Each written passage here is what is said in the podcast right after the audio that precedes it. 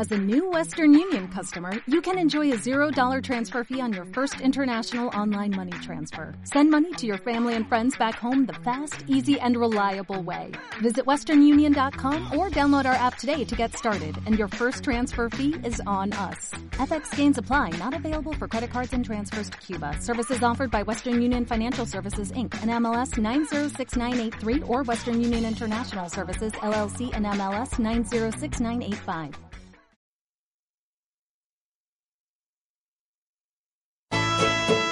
Radio Rambla, emitiendo desde San Juan de la Rambla en 107.6 FM.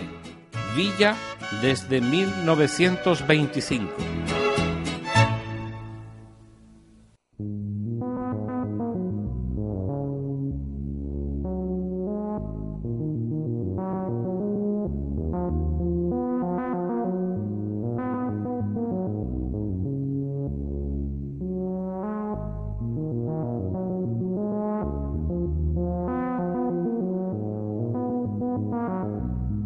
La pastilla roja. Un programa de Radio Rambla producido por José Luis Cardama. Es una conexión con la contrainformación.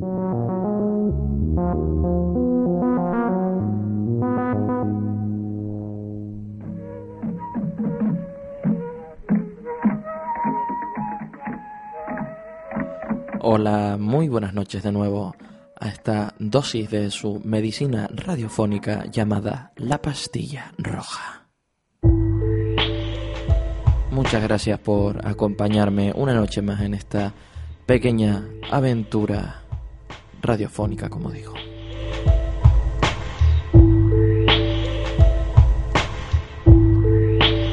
En realidad muchas de las historias que me gusta compartir con ustedes las siento de una forma muy personal y profunda, ya que me gusta buscar ese tipo de sentimientos a la hora de expresar lo que quiero compartir con ustedes.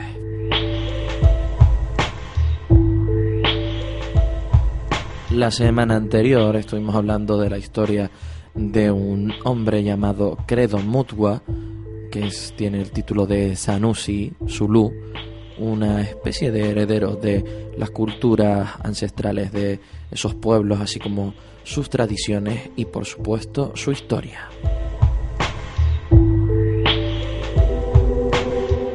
Hoy continuaremos relatándole este tipo de historias como la que estuvimos hablando en la semana anterior, en la cual estuvimos hablando en forma de una fábula que el propio Credo Mudwa relata, en, la que se cuenta el origen de unos seres, los Chitaurri. Estos seres que vinieron en grandes esferas doradas desde el cielo y que se posaron sobre la tierra para dominar a los humanos, cambiando tanto su forma física como su forma de pensar.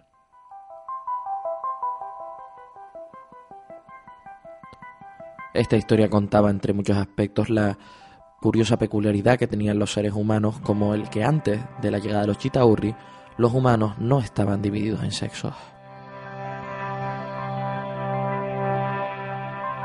Esta fue una de las historias a las que Credo Mudwa pudo acceder gracias a ponerse en contacto con ciertas sociedades secretas de las que también estuve hablando en el programa anterior y para las que acceder a veces consistía en rituales bastante peliagudos, por así decirlo. Uno de esos rituales era nada más y nada menos que comerse la mano putrefacta de un cadáver.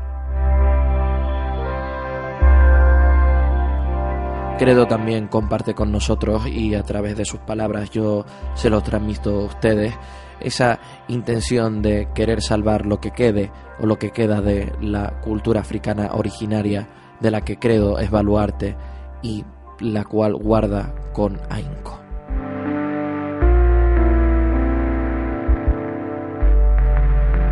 Para este programa hemos guardado en la recámara de nuestro pastillero de pastillas rojas otras historias que cuenta Credo acerca de leyendas africanas y también muchas de ellas en forma de vivencias personales. Una de las historias que les voy a relatar a continuación ha sido una de las que más me ha gustado y que más me ha impactado de todas las que contó Credo. Y bueno, todas las que contó y las que le quedan por contar, porque hay que recordar que este hombre, nacido en el año 21, aún vive a las afueras de Johannesburgo y continúa repartiendo su sabiduría. La historia a la que me refiero es a la leyenda de las montañas Matopo. Dentro de las muchas historias que Credo conoce acerca de los Chitaurri, estos dioses reptiles o reptilianos de África, se encuentra una que perdura en nuestros días. En ciertos lugares de África, como las montañas Matopo, Matobo si ustedes pretenden buscar ese peculiar rincón a través de algún buscador de internet, se encuentra en el este de Zimbabue. Las faldas de estas montañas son conocidas por los pobladores locales con historias como que los Chitaurri, estos dioses serpientes, aún hoy se retan para pelear y cuando lo hacen desprenden un gran brillo que cuanto más se enfurece, más brillan sus cuerpos. Este brillo puede ser visto a cientos de metros a la redonda. En un paisaje tan espectacular como el de las montañas Matopo, tendría que ser un gran espectáculo poder ver algo así.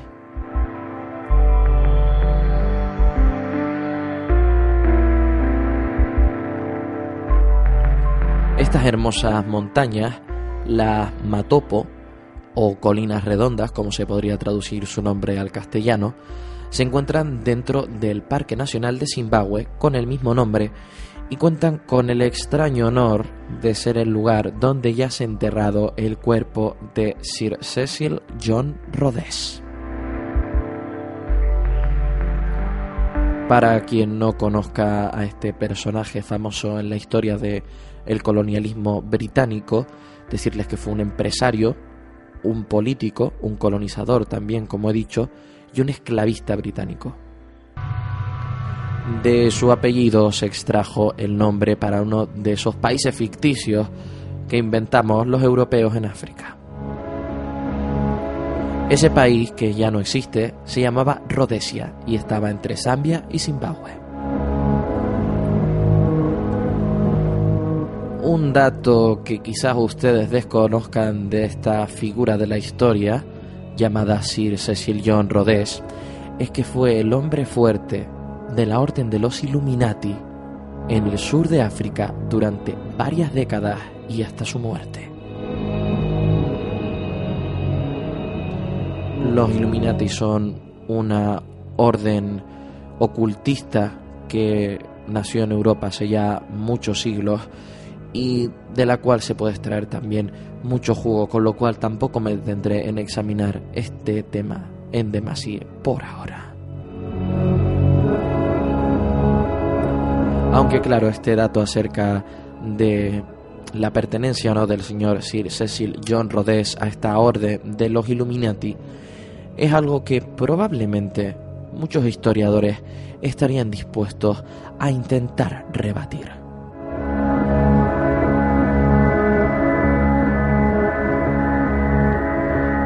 Yo me pregunto, llegado a este punto, ¿de ser cierto esto? ¿Qué hace el cuerpo de un líder Illuminati enterrado en las mismas montañas donde los dioses reptiles se retan a muerte durante las noches?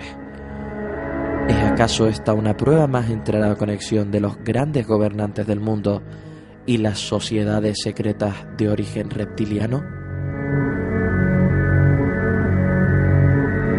Este asunto, como digo, será propio de un digno examen en próximas dosis de la pastilla roja.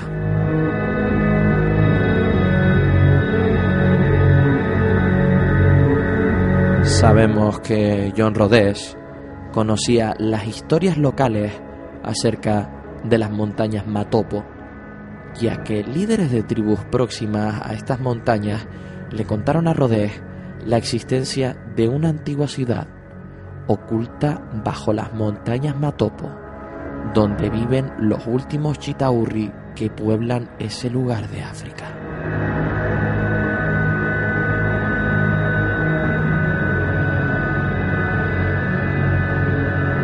Los lugareños aseguran que si te acercas a la base de las montañas Matopo con un martillo de dos kilos y golpeas el suelo, puedes escuchar cómo suena el terreno a hueco, como una prueba de que bajo esas montañas se encuentra la legendaria ciudad de los Chitauri.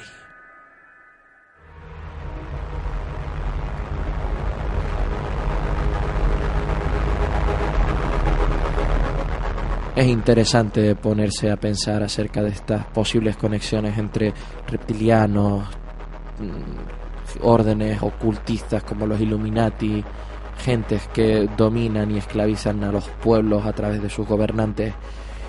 Y cómo podríamos llegar a pensar que sí, quizás puede que exista esa conexión, pero del, en el caso que muchos probablemente compartan de que todo esto no sea más que patrañas, un pensamiento bastante cerrado, por otra parte, habría que pensar qué es más peligroso, que realmente exista esa orden reptiliana conectada con los Illuminati, o que simplemente un ser humano se crea originario de aquella raza de mestizos reptilianos y humanos.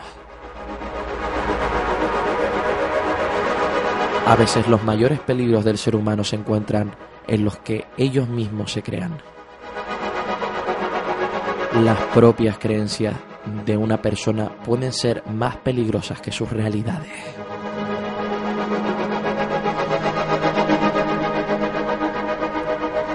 Cuando Credo Mudu habla de su primera visita a las montañas Matopo en el año 1958, cuenta la historia de un hombre que trabajaba como atracción turística.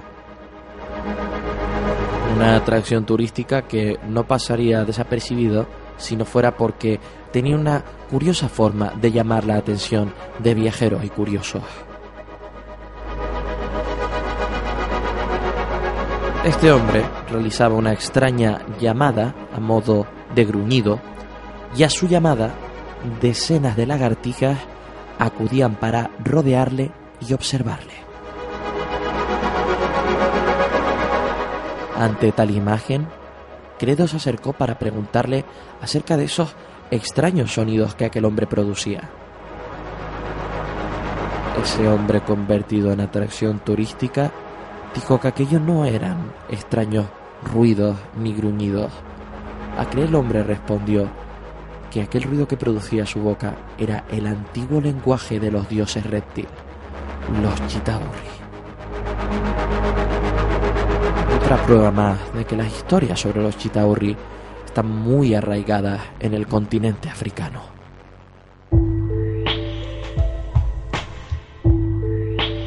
Hay que recordar, y si no lo dije en el anterior programa, lo señalo a continuación, nuestro protagonista de estos dos programas, Credo Mutwa, conoció esta historia de los Chitauri no en Zimbabue, sino en otro país, en Zaire, o sea que la cosa cambia bastante. Mientras que al oeste de Zimbabue se encuentran las montañas Matopo, al este del país se encuentra otro lugar, el monte Nyangani. Este monte es mucho más espectacular en cuanto a altura con respecto a las montañas Matopo, que no son solo una montaña, son varias montañas. Este monte Niangani cuenta con más de 2.000 metros de altitud y también es muy importante dentro de las historias sobre estos seres y en especial para la vida de Credo, ya que en este lugar ocurrió algo que cambiaría su vida para siempre.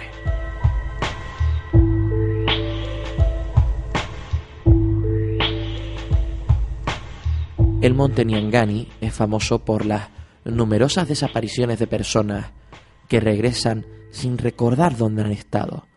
De hecho, en este lugar, el propio Credo Mutwa estuvo desaparecido durante cuatro días en el año 1959, en una de las experiencias más traumáticas de su vida.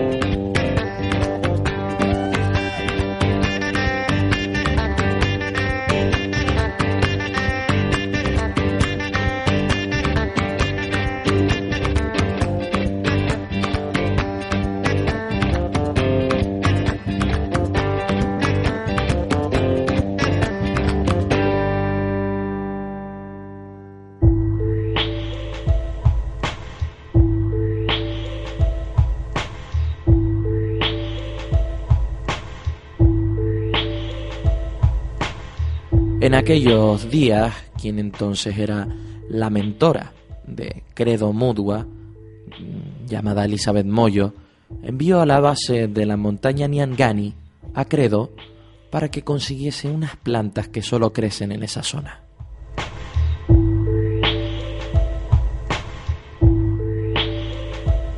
Mientras buscaba esas plantas, y según relata el propio Credo, una densa y brillante niebla azul rodeó a Credo e hizo que la temperatura a su alrededor cayese bruscamente, a pesar de ser un día de extenuante calor.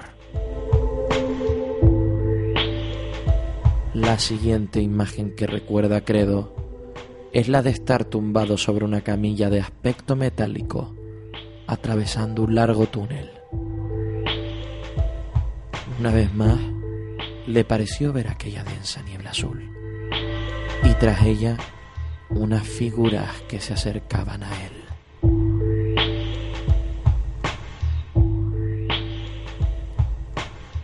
Lo que en un principio creyó que eran muñecos resultaron ser pequeños seres de forma humanoide, con grandes cabezas Esos seres no tenían nariz y su boca era extremadamente fina. Parecía hecha, según describe el propio credo, con un corte de navaja.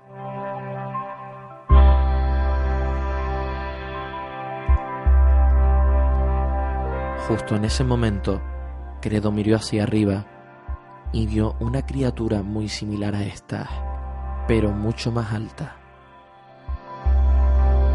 Vestía un mono ajustado que le cubría hasta el cuello y las muñecas.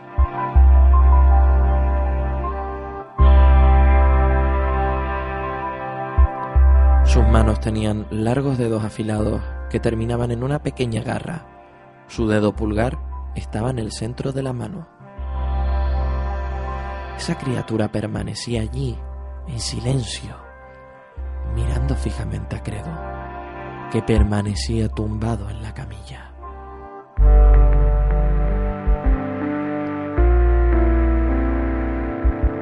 De repente sintió un terrible dolor en su muslo izquierdo, como si lo hubiesen apuñalado.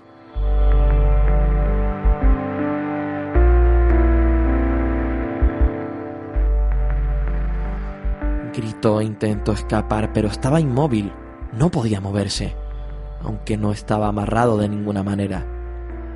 Al mirar hacia abajo, vio como una de las pequeñas criaturas grises le extraía lo que parecía ser un cilindro metálico flexible desde el objeto con el que le habían apuñalado en el muslo.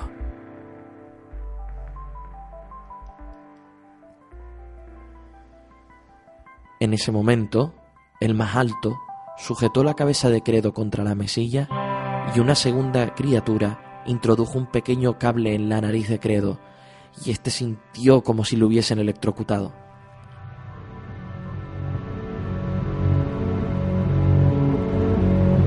Dolor fue tan intenso que gritó y gritó, su boca y su nariz comenzaron a derramar sangre, pero ninguna de las criaturas parecía inmutarse.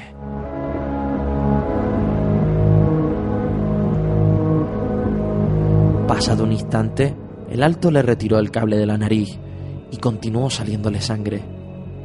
Le inclinó la cabeza hacia un lado, lo que provocó algún alivio, pero el dolor continuaba siendo insoportable para Credo.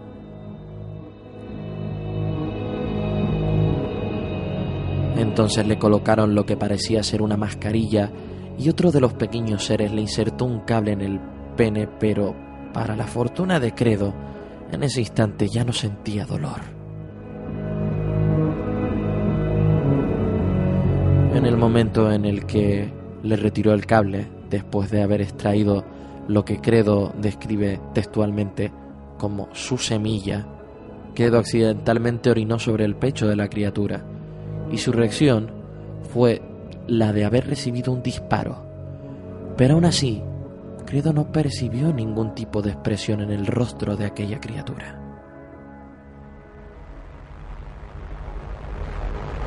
Después de esto, Credo volvió a mirar al ser más alto, que estaba allí cruzado de brazos y suplicando decía, no más dolor, por favor, no más dolor.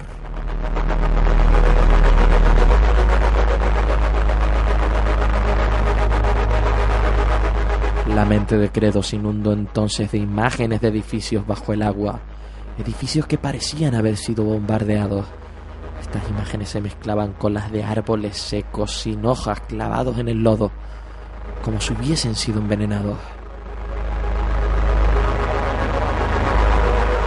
Pasado un rato, una cuarta criatura, de aspecto metálico, entró en aquella habitación. Tenía forma cuadrada y parecía un robot, pero no hizo nada. Tan solo se detuvo para observar a Credo.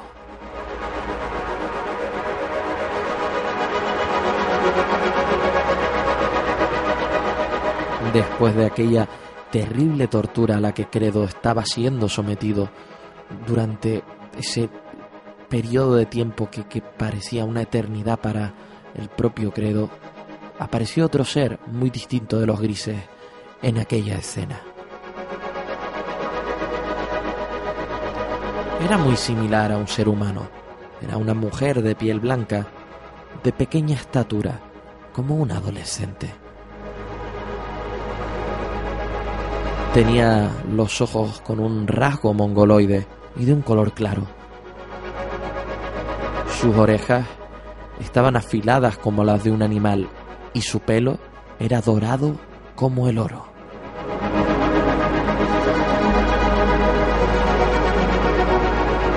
Un dorado metálico, un dorado que no se parecía nada a un rubio natural de la cabellera de una persona, era un rubio metálico. Estaba completamente desnuda y su vello púbico era rojo como el fuego.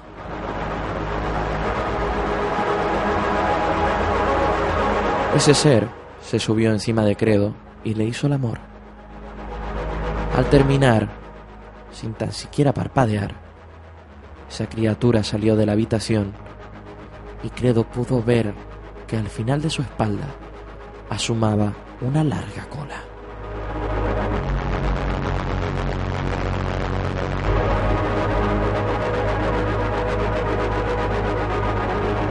Después de aquello, los grises sacaron a Credo de la habitación y lo llevaron por un pasillo donde vio largos frascos de cristal. Y en su interior vio lo que parecían embriones de pequeños seres, como fetos abortados. Una imagen realmente repulsiva.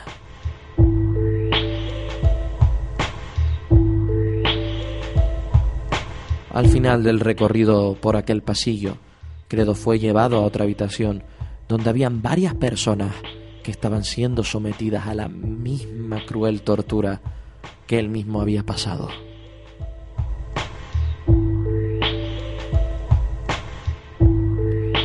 En aquel momento sucedió algo que podríamos catalogar como extraordinario, más allá de aquella situación dantesca que ya de por sí era bastante extraordinaria. De entre todas las personas que habían allí siendo utilizadas para el mismo experimento, Creto se fijó en una persona en particular, de raza blanca, con barba y bigote rubio y un pelo de color oscuro.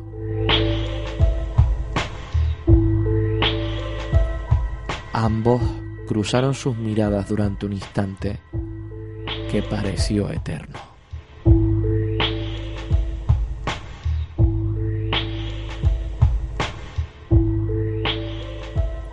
Esta historia cuenta con muchas similitudes con historias y relatos de abducciones y como continúa, eh, como es el despertar de Credo, también se parece bastante a este tipo de historias de desapariciones.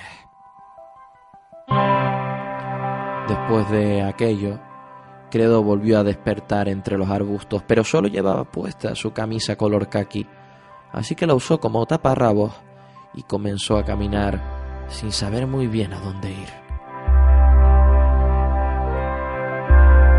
Descalzo, acalorado, aturdido, sediento y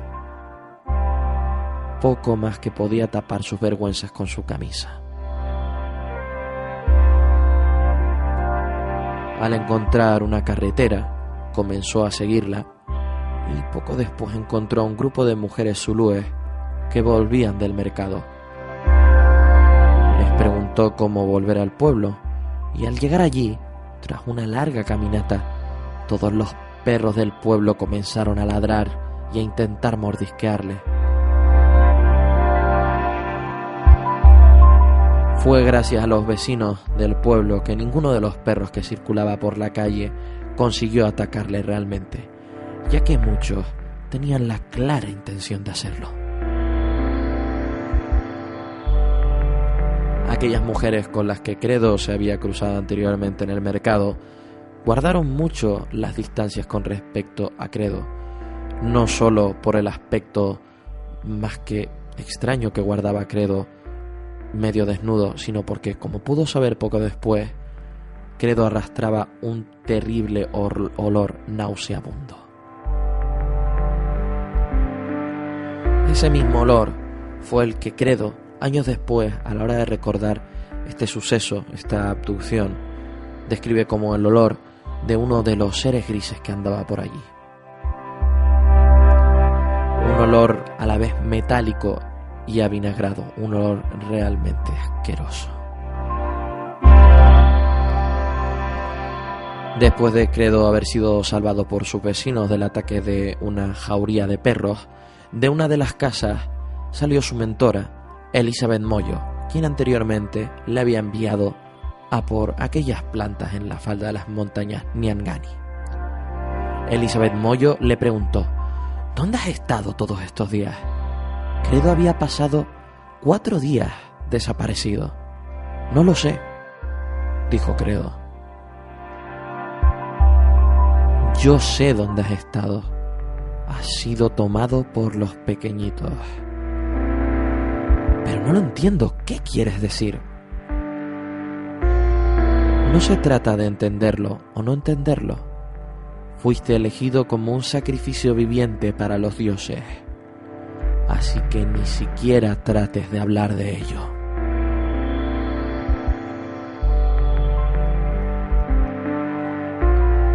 Dios santo, pero ¿cómo no hablar de algo así? Durante años Credo ha conocido las vivencias de muchos africanos que pasaron por la misma experiencia que él e incluso nos comenta que conocen casos de mujeres que han sido fecundadas por estos seres. Un ejemplo es el de Elizabeth Clara, a quien el propio Credo conoció.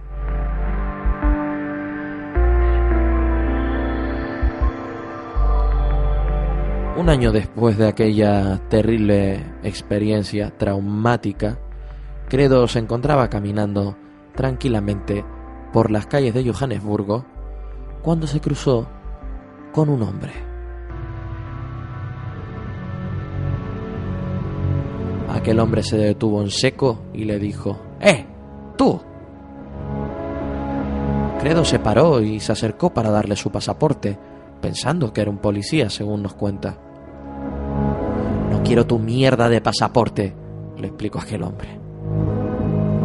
Entonces, ¿qué es lo que quiere, señor? le respondió Credo. Dime, ¿de dónde nos conocemos? No tengo ni idea, señor. No me mientas, joder, ¿dónde te he visto? Credo no estaba seguro de, de todo aquello, pero su cara le resultaba familiar. Así que decidió jugárselo todo a una sola carta. Señor, nos vimos en cierto lugar de Rhodesia.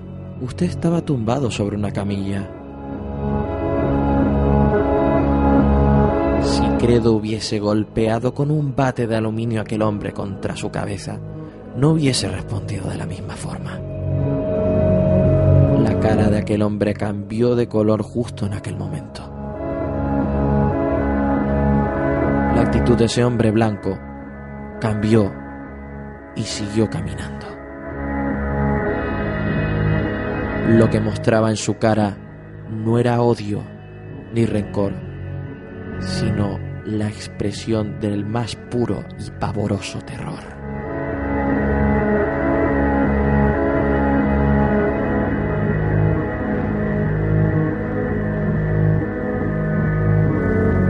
Credo Modua, aún a día de hoy, continúa preguntándose qué fue aquello que le sucedió, qué le han hecho. En muchas ocasiones le invade una profunda tristeza y en otras desearía salir a la calle y zarandear a la primera persona que se cruce y gritarle, escucha imbécil, en este planeta pasan muchas más cosas de las que realmente crees que pasan.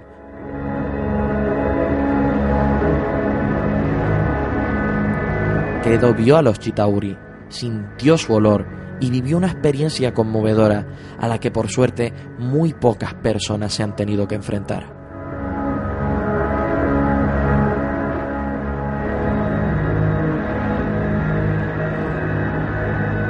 Muchos dicen que los Chitauri son dioses o que los grises son seres que experimentan con nosotros, pero para Credo todo eso no son más que cuentos. En realidad, estos seres nos están cosechando.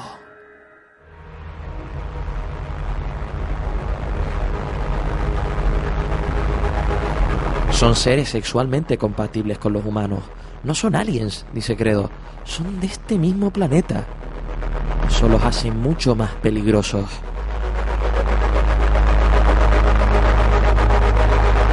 Conocen nuestras debilidades, así como nuestras fortalezas. Estos seres saben muy bien de lo que somos capaces, pero también de lo que no somos capaces.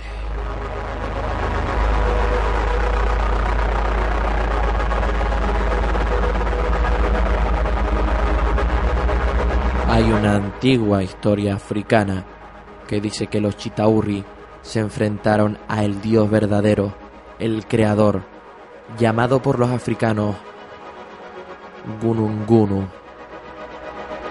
Dios los derretó y los encerró bajo tierra y les selló su boca para que no pudiesen alimentarse nunca más.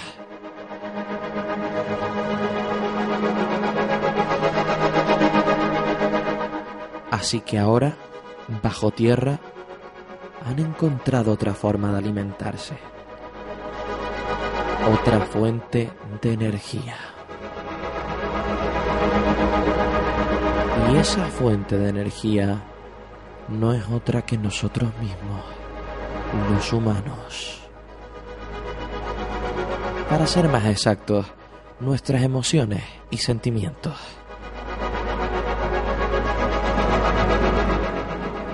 Ellos, los chitaurri, se alimentan de lo que los africanos llaman el poder oscuro. Cuando miles de personas están atemorizadas, sienten el odio, o mejor aún, cuando llega una gran guerra, esto alimenta a los chitaurri.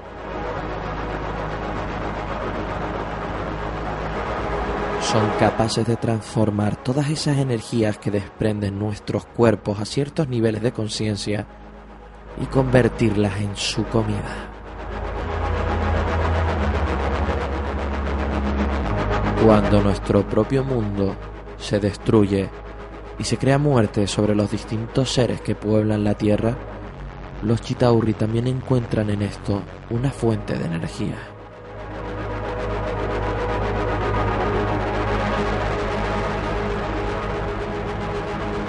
Cuando varias mentes humanas o una solamente comienza a pensar en ciertos niveles, ellos utilizan esto como una rica fuente de energía, llegando a ser ellos mismos quienes provocan situaciones de histeria y ansiedad entre individuos de todo el planeta para poder alimentarse.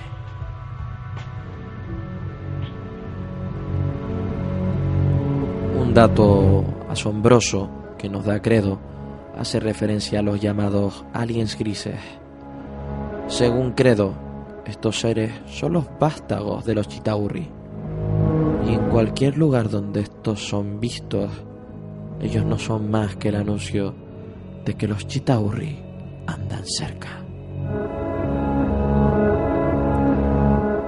Si miras dentro de los ojos de esta criatura, profundamente, verás que estos no son sus verdaderos ojos, sino un artificio a modo de gafas protectoras que tapan sus verdaderos ojos, que son los de un Chitauri.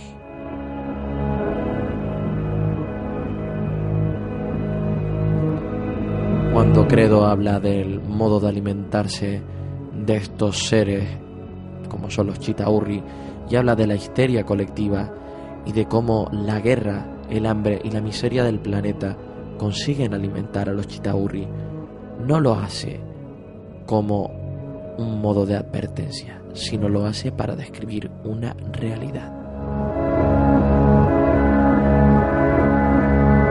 Trata de plasmar en la historia de los Chitaurri cuál es la realidad de ciertos poderes que intentan dominar nuestro mundo y que intentan infundirnos el miedo y el pánico para poder alimentar su verdadera doctrina del miedo.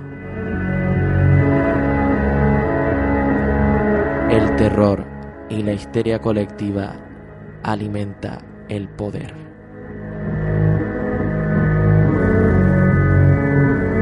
El hombre sigue sujeto a su naturaleza última.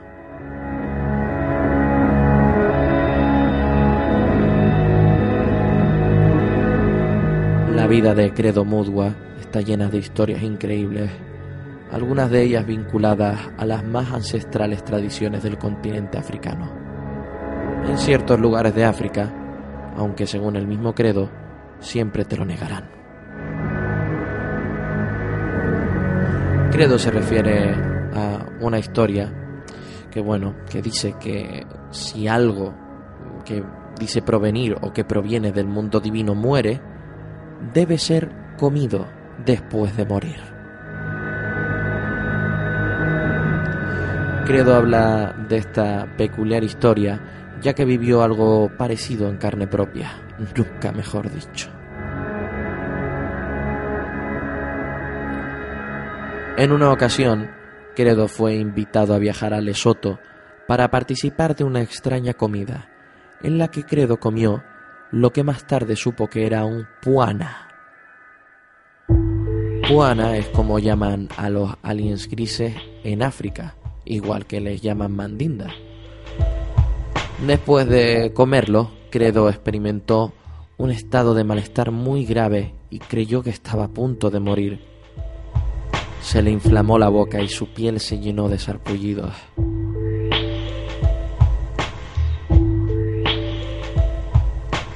Pero pasados dos días, Credo y quienes la acompañaron en aquella comida se recuperaron y comenzaron a sentir un estado de euforia muy similar al que sienten los consumidores de ciertas drogas como ácido, LSD u otras. Aunque Credo no lo describe de esta forma.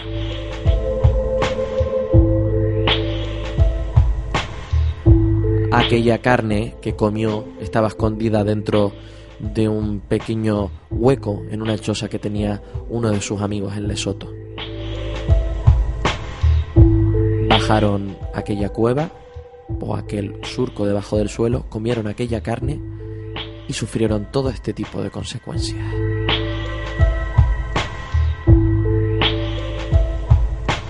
Credo describe como en su viaje de vuelta a Johannesburgo en el tren se sentía como renacer en un estado de euforia que nunca había alcanzado.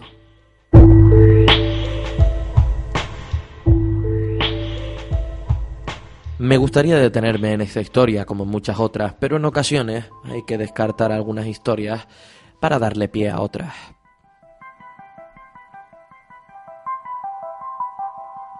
Aunque bien es cierto que esta historia que les estaba contando no tenía desperdicio, ya que el propio amigo de Credo que encontró a este ser lo encontró junto a su nave incluso, que se había estrellado. En otra ocasión, otra historia diferente, Credo se encontraba en Zaire, rodeado de amigos, y cayó enfermo. Cuando todos sus amigos vieron que estaba mm, quedando sin opciones para intentar curarle, uno de ellos se le acercó y le hizo una horrible proposición. En el caso de morir, ¿nos haría usted el honor de permitirnos el comer su carne? Recordar que, como digo, en ciertas partes de África, según relata el propio credo, el canibalismo aún está presente.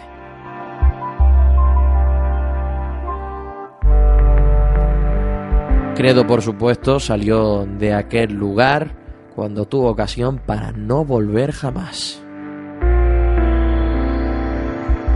Credo se ríe de esta historia años después y dice que es muy agradable cuando a uno le invitan a una cena, pero no cuando uno es parte del menú.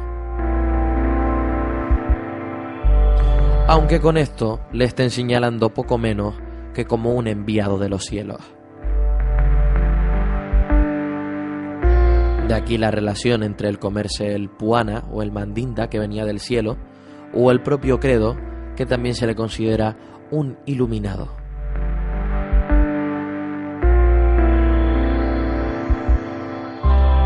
En ambos casos, aunque uno fuera un ser humano y el otro fuera un ser venido de otro lugar, pues describen lo que viene a ser parte de la cultura africana en ciertos lugares aún a día de hoy.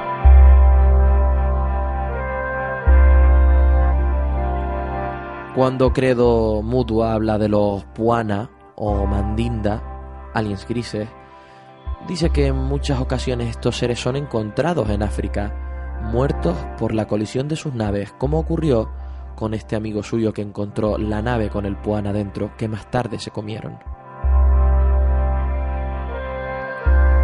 La mayoría de las veces, el cuerpo es retirado rápidamente por sus compañeros, pero otras veces los encuentran antes de que esto suceda.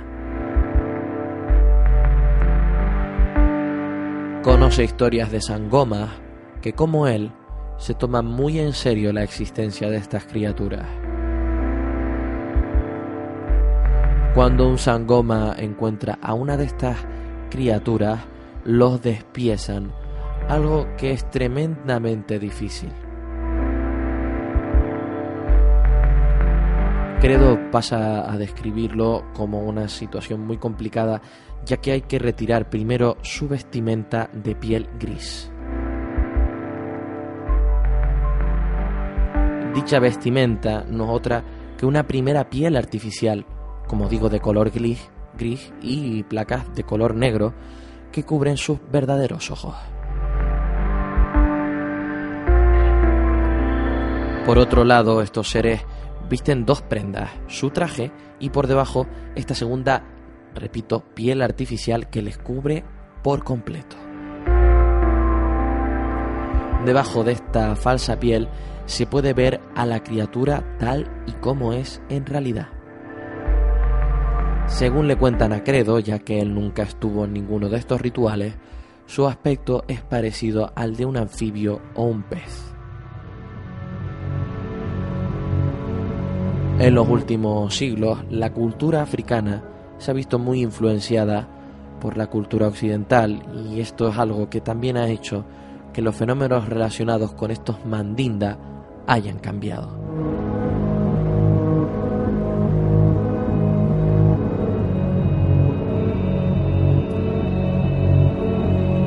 Según Credo, antes de la llegada del hombre blanco, cuando matabas a un mandinda, eras visitado por unos, unos seres de gran tamaño, con unas máscaras blancas y grandes ojos negros. Así es como eran descritos antes de la llegada de la cultura UFO al continente. Estos grandes seres altos con máscaras blancas jugaron durante mucho tiempo un papel importante en la designación de los reyes de las diferentes tribus de África.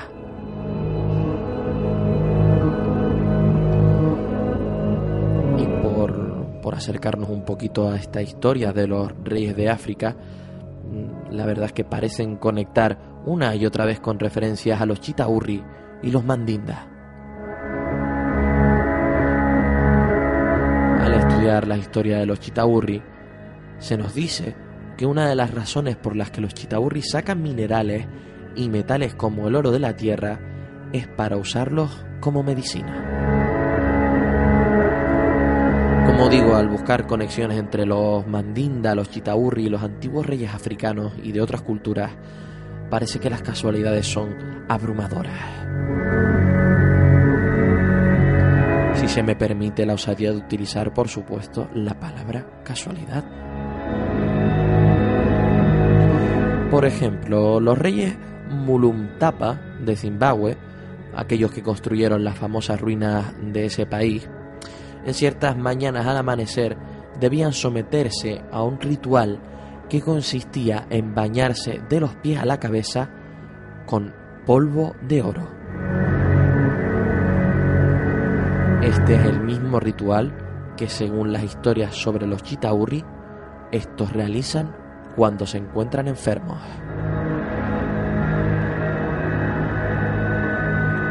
Pero no es una costumbre exclusiva de los reyes africanos, ni mucho menos este tipo de rituales. Los mayas también usaban grasas y polvo de oro para untar los cuerpos de sus reyes en determinadas celebraciones. Una vez más, las historias sobre los chitaurri, los dioses reptil, la realeza, los gobernantes y la historia de la humanidad en los cinco continentes parece repetirse una y otra vez.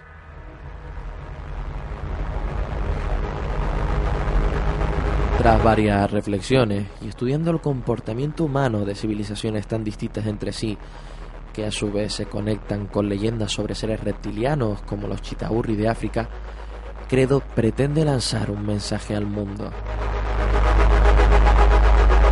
¿Es que acaso los seres humanos estamos siendo programados para destruir nuestro propio entorno? Los desiertos del mundo parecen ser cada vez mayores y las personas acomodadas adquieren comportamientos que poco tienen que ver con la verdadera naturaleza humana. El mismo desierto del Sáhara hace miles de años era una extensa selva. El egoísmo y la avaricia es una plaga que enferma las almas de las personas y que son comportamientos propios de los chitaburri, quienes, según credo, han inculcado estos sentimientos dentro de los seres humanos, tal y como describen las antiguas historias africanas.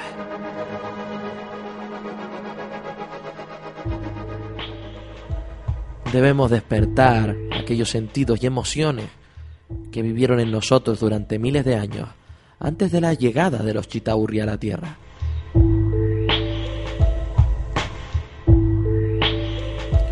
Credo habla de una antigua creencia africana, según la cual todos los seres humanos, humanos tenemos dos mentes, la mente guerrera y la mente madre.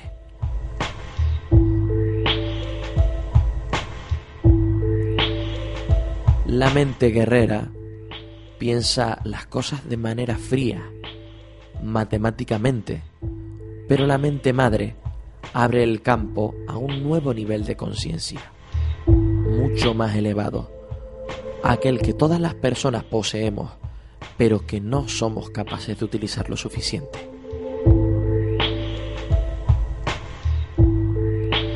Credo Mudua nos invita a hacer despertar a la mente madre para poder ver el mundo tal y como es en realidad, y no como el artificio creado en el que nos vemos sumergidos por culpa de un sistema que nos condena a la extinción. Todos y cada uno de nosotros debemos sentir, sentir es la clave, dentro de nosotros lo que ocurre realmente en nuestro mundo. No basta con tratar de informarse leyendo periódicos, debemos sentir dentro de nosotros cuál es la verdadera naturaleza del ser humano, su origen.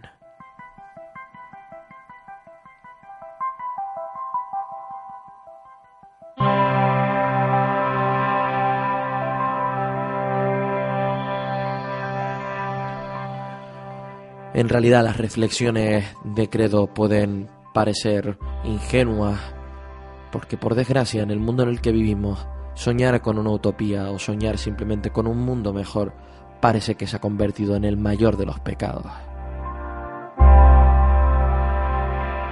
Parece que estamos condenados a llevar un lastre sobre nuestras cabezas, sobre nuestros cuellos, un grillete que nos impide ver más allá de la verdadera realidad que nos rodea. Credo transmite a través de su conocimiento de la cultura ancestral africana a través de sus palabras cuál es el verdadero origen del ser humano y dónde están sus raíces, raíces que han sido arrancadas de la tierra. No quiero que piensen en la historia de Credo simplemente como la de alguien que sí, que es cierto que guarda la cultura y que ha sufrido experiencias terribles como una abducción, sino como una persona que es capaz de sentir el verdadero latir del planeta Tierra.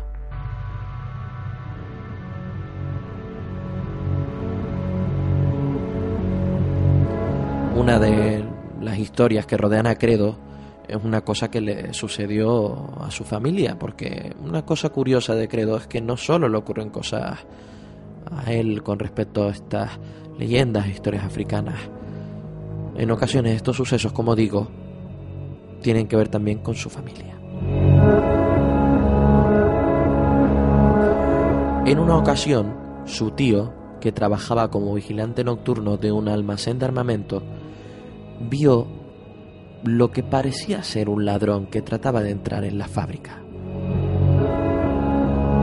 Aquel viejo guerrero Zulú se acercó a él y sin mediar palabra le golpeó en la cabeza con un garrote, arrojándolo contra unas cajas. Cuando se dio cuenta su tío, el tío de Credo, de que lo que había golpeado no era un ladrón, sino un mandinda, salió de aquella fábrica corriendo y gritando, aterrado por aquella visión. Pero esa historia no termina ahí, ya que su tío se llevó consigo un pequeño bolso el supuesto ladrón había dejado caer.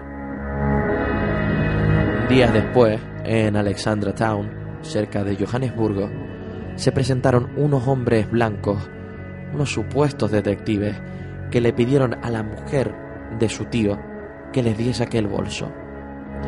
Ella, inocentemente, accedió. Me gusta rescatar esta historia para el final porque aunque no parezca tan atractiva como el resto, sí que muestra cuáles son las verdaderas intenciones de ciertos poderes que tratan siempre de ocultar cuál es una realidad inherente a la naturaleza de este planeta.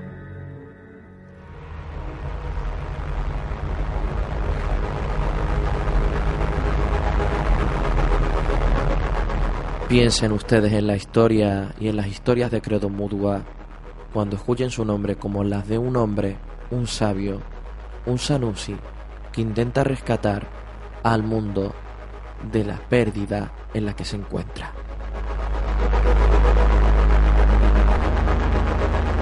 Es uno de los pocos hombres que realmente se pueden hacer llamar guías. Y con esta interesante reflexión acerca de la figura de Credo Mudwa, en la que, insisto, me gustaría que pensaran en él como un guía no espiritual o sí espiritual, un guía de, de, cuál es la verdadera razón que nos debe impulsar a movernos a las personas. Un ser humano realmente impresionante, una historia increíble la de este hombre que aún a día de hoy sigue transmitiendo su sabiduría y esperemos que por muchos años más.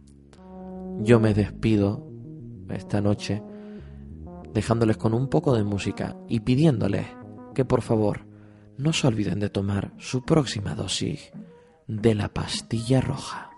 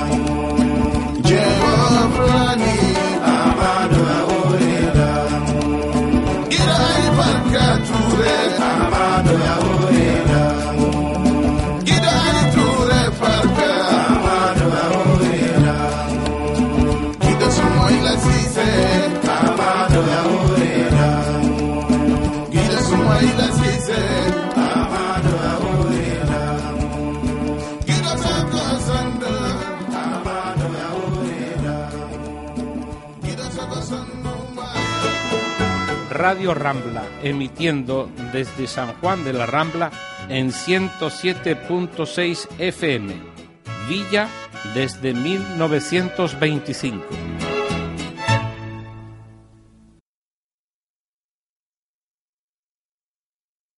¿No se merece tu familia lo mejor? Entonces, ¿por qué no los mejores huevos? Ahora, Egglands Best están disponibles en deliciosas opciones. Huevos clásicos, de gallina libre de jaula y orgánicos de Egglands, que ofrecen un sabor más delicioso y fresco de granja, que le encantará a tu familia. En comparación con los huevos ordinarios, Egglands Best contiene la mejor nutrición como 6 veces más vitamina D, 10 veces más vitamina E y el doble de omega 3 y B12. Solo Egglands Best. Mejor sabor, mejor nutrición, mejores huevos. Visita egglandsbest.com para más información.